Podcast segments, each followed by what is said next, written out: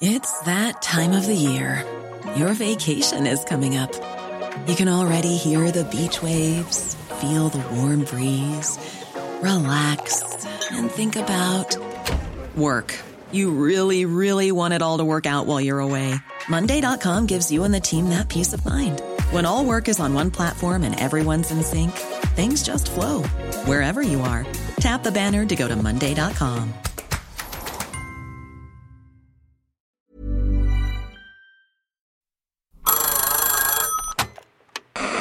Hola. Hola. Hola, hola. ¿Estás ahí? ¿Quieres saber lo que está pasando en tu país y en el mundo en pocos minutos? Te lo cuento.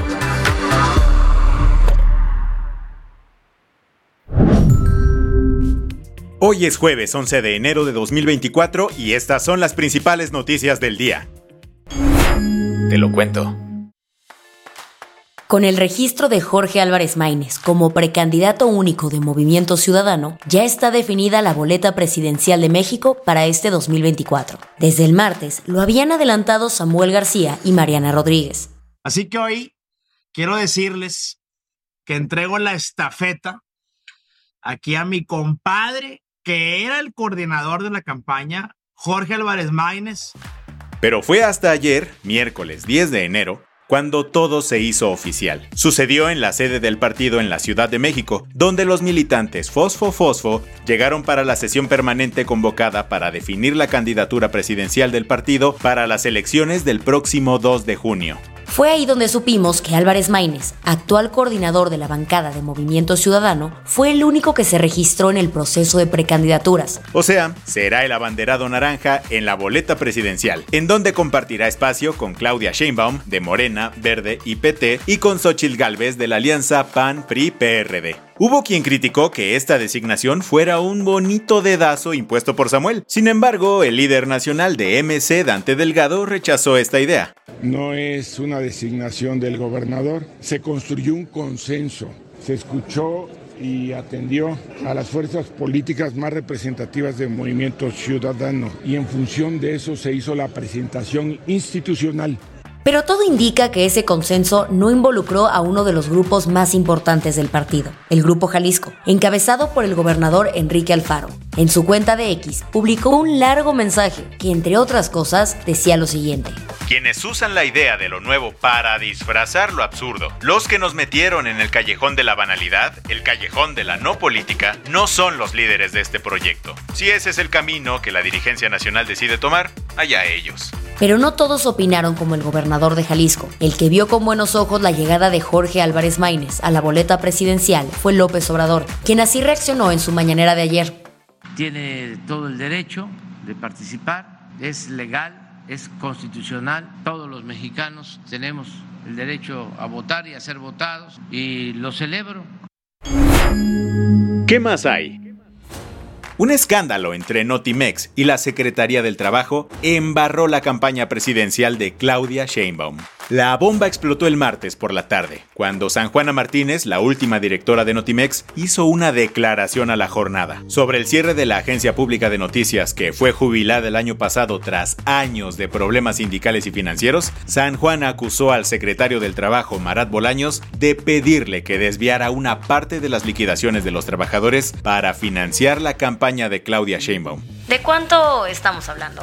Según la exdirectora de Notimex, de los 150 millones de pesos que solicitó para la liquidación de su anterior team, querían bajarle un moche de 30 millones de pesos, o sea, un 20%. Ella insiste que se negó a aceptar el trato, así que el gobierno solo le dio a su equipo 15 millones de pesos, mientras que el sindicato de Notimex obtuvo 250 millones de pesos.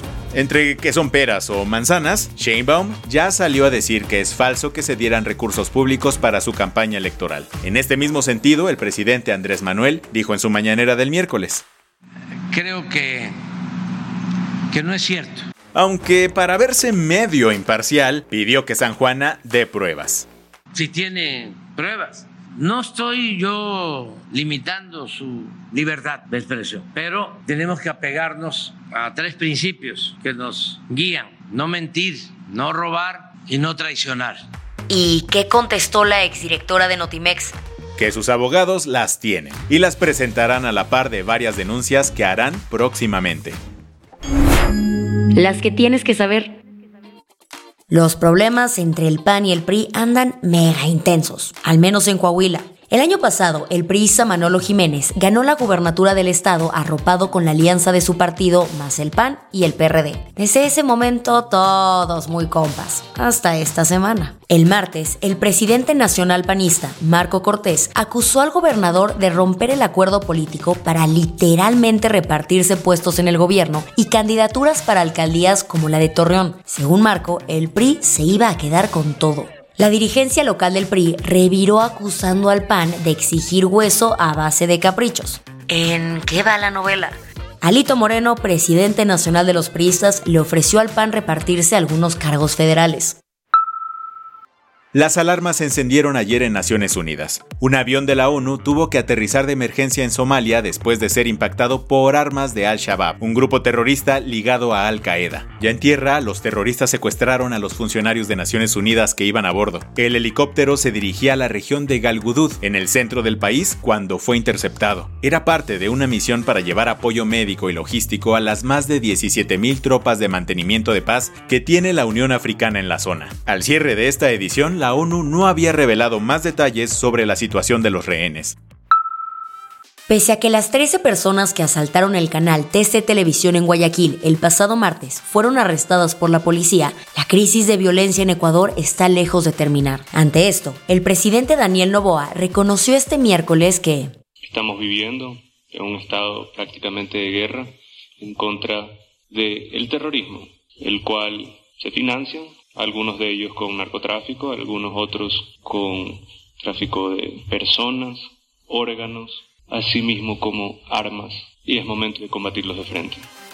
Y ese combate ya empezó.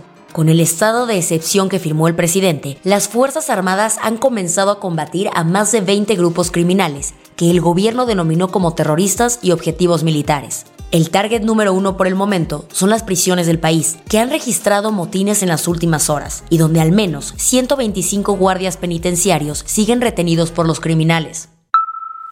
El programa Artemis de la NASA, que busca llevar humanos a la Luna, pospuso unas fechas en su agenda. La Agencia Espacial Estadounidense anunció ayer que la misión Artemis 3, que pretende llevar a cuatro astronautas cerca del polo sur de nuestro satélite, se retrasará hasta septiembre de 2026, un año más de lo planeado. Artemis 2, la misión de 10 días que quiere enviar a una tripulación a los alrededores de la Luna para probar sistemas de soporte vital, ahora se realizará en 2025. Recuerda que Artemis 1 ya se realizó con éxito en 2022. Su objetivo fue ensayar la expedición que harán la primera mujer y la primera persona no blanca en la Luna, de acuerdo con la NASA.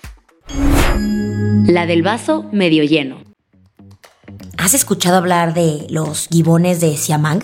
Se trata de un tipo de primate conocido por su peculiar canto.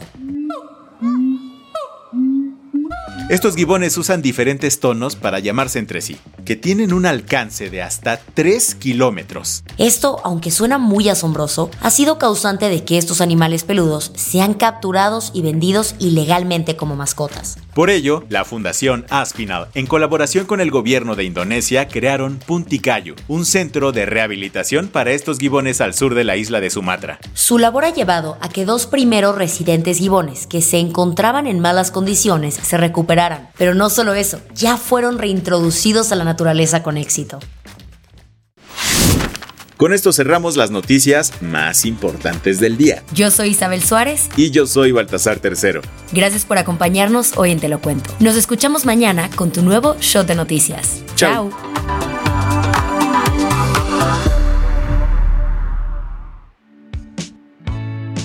Este noticiero es una producción de Te lo cuento. El guion de este episodio estuvo a cargo de Aisha Al-Yanabi. Paula Gándara es la editora del guion y la dirección editorial es de Sebastián Ermenger. Gelúe Santillán es la directora creativa y el diseño de sonido está a cargo de Alfredo Cruz. Si quieres estar al día, nos encuentras como arroba te lo cuento en Instagram, TikTok, Snapchat y Twitter. Hey, folks, I'm Mark Marin from the WTF Podcast, and this episode is brought to you by Kleenex Ultra Soft Tissues, your ally to help tackle your allergy symptoms this season. I love the change of seasons, but nobody loves pollen and all those other things floating in the air that make you sneeze during this nice weather. Kleenex Ultra Soft Tissues are hypoallergenic and allergist approved, so fight back against watery eyes and runny noses without worrying about irritating your skin. For this allergy season, grab Kleenex and face allergies head on.